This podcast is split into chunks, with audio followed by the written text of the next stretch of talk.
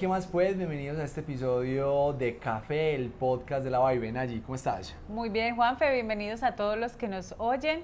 Hoy traemos unas de las preguntas que nos han dejado en redes sociales acerca de los episodios que hemos sacado al aire y que nos gustaría pues responder aquí. Perfecto, y acá es una motivación para que ustedes también pregunten si les queda alguna duda de algún episodio, pues vamos a hacer algunos episodios respondiendo a todas las preguntas que nos dejen en las diferentes redes sociales. Mira, Juanfe, del episodio 4, que se llamaba ¿Por qué comprar y vender café es todo un arte? Nos dejaron la siguiente pregunta. Cuando se habla de preparación en el caso del importador argentino, ¿a qué se refieren? No me queda claro. Bueno, la preparación cuando estamos haciendo una exportación de café no significa la preparación de la taza de café, sino del tamaño del grano que se negocie en la exportación. Resulta que las diferentes preparaciones vienen desde el supremo, que son las mallas 18 y 17, que son los granos más grandes que encontramos en el café. Luego viene la preparación extra, que viene la 18, 17 y 16, que son los tamaños de, de esos granos. Luego viene el EP, que es la preparación europea, que incluye la malla número 15, y luego de esta viene el UGQ, que incluye la malla 14. Entonces esas son las diferentes preparaciones que se negocian. Obviamente, los supremos van a ser los más caros porque son los que normalmente se tienen en menor cantidad. Ya en la medida que vamos incluyendo granos más pequeños, pues va siendo menor el valor de estos cafés. Y claramente es uno de los elementos que se utiliza en la negociación del café.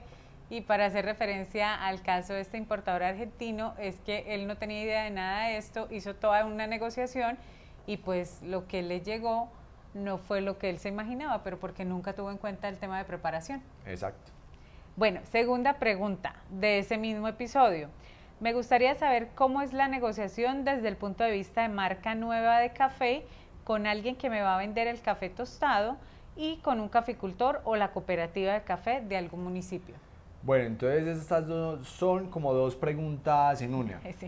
¿Cómo se hace para la negociación de, de, un café tostado? Pues se tienen que tener muy claras las características de ese café. Entonces, primero, cuál va a ser el origen, cuál va a ser el perfil de taza, cuál va a ser esa norma y preparación que se va a tener dentro de ese café, o sea, cuál va a ser el número de efectos, cuál va a ser el tamaño de ese grano. Luego se define cuál va a ser el nivel de tueste de ese café.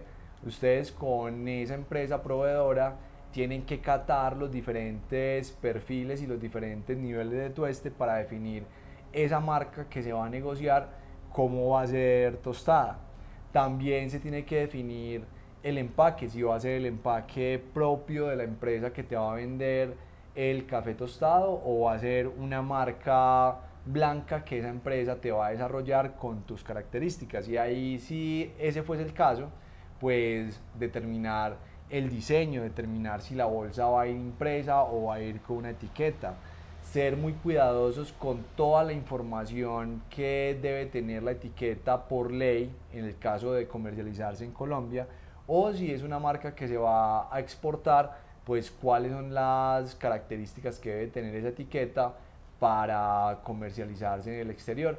Y finalmente, pues la calidad del empaque, las condiciones de entrega, si se va a entregar en algún sitio en particular o si se va a enviar directamente a, la oficina o a la bodega de la persona que lo está comprando. Todos esos detalles deben, tener, deben tenerse claros para que la negociación se haga de la mejor manera y no tener ninguna controversia en el proceso de, de compra y venta de ese café. Ajá. Y la otra es el si se lo compra directamente al caficultor o a la cooperativa de café de algún municipio. Bueno, ahí ya hay que tener un poco más de conocimiento porque el caficultor te lo va a vender en café pergamino seco, entonces ahí tienes que definir el factor de rendimiento, tienes que definir la humedad con la que ese caficultor se compromete en venderte ese café, también definir cuál es el perfil de taza y definir las cantidades y los tiempos en los cuales se debe entregar ese café. Y por supuesto el precio.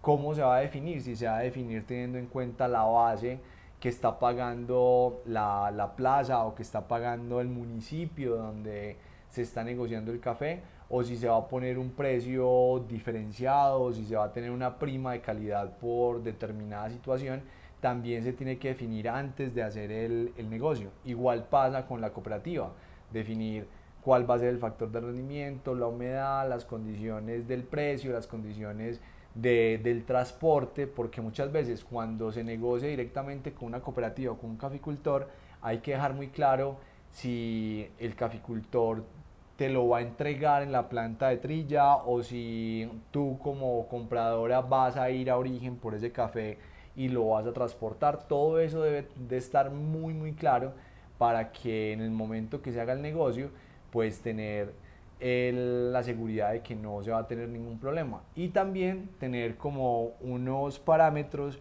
de que si el café que te llega a la planta es diferente a la muestra que evaluaste, pues cuáles van a ser esos movimientos de precio que se van a dar. Un ejemplo, si llega con un porcentaje mayor de humedad, ¿qué se hace? O si llega con un factor superior al que compraste, ¿qué va a pasar? ¿Cómo se descuenta o cómo se aumenta el precio dependiendo de los factores que cambien al momento de recibir el lote completo del café que estás comprando? y básicamente son dos negocios diferentes. Es una marca nueva de café, entonces va a depender dónde te quieras poner. Son dos negocios totalmente diferentes. Entre más atrás te vayas de la cadena, obviamente hay una cantidad de costos y de conocimiento asociado a, esa, a ir hacia atrás.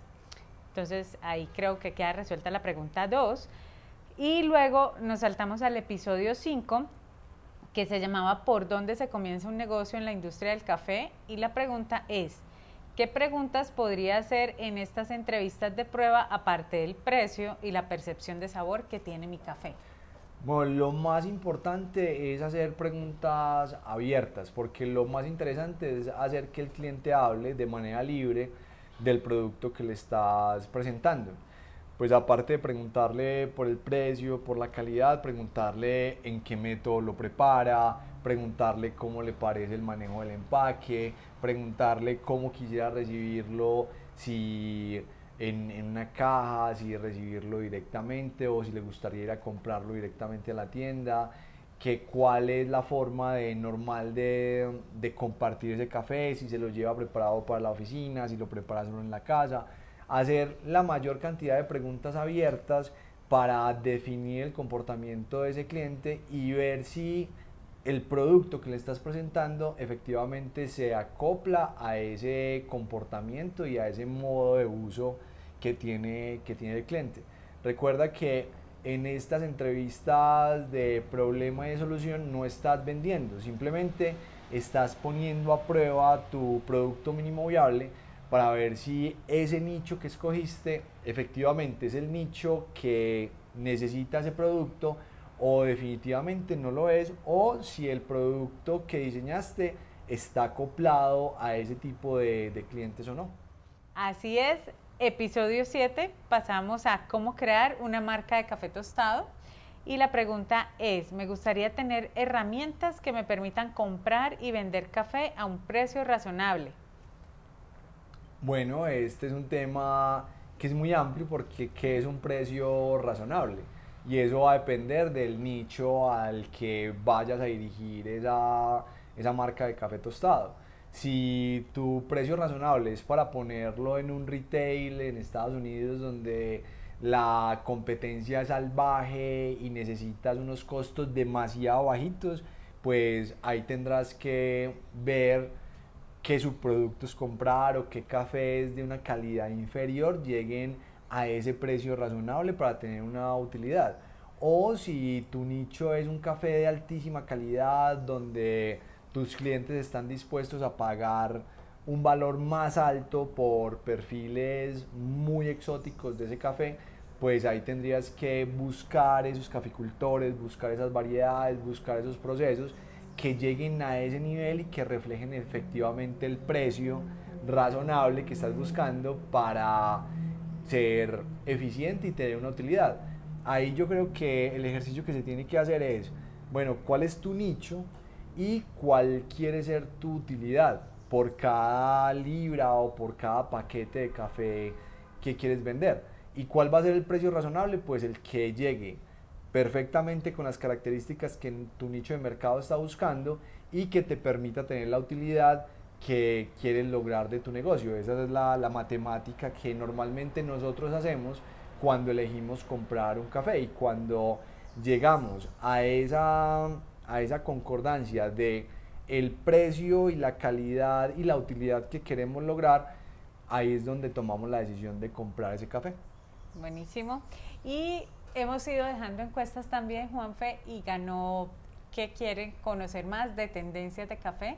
Entonces lo vamos a tener en episodios futuros, el tema de tendencias. Y este formato de ir respondiendo todas las preguntas que nos dejan en redes sociales, lo tendremos cada cierto tiempo para ir respondiendo como todas las dudas que van saliendo. Si es que son de, respuesta corta y si son de respuesta larga, serán un episodio más adelante. Entonces, anímense a dejar las preguntas, a dejar los comentarios, a pedir temas, porque este espacio es de ustedes. Así es, esperamos que esta respuesta les hayan servido a quienes hicieron estas preguntas. Recuerden que estos espacios son para elevar sus habilidades y acelerar los resultados de su negocio de café. Nos vemos en un próximo episodio. Que estén muy bien y que tengan muy felices cafés. Chao.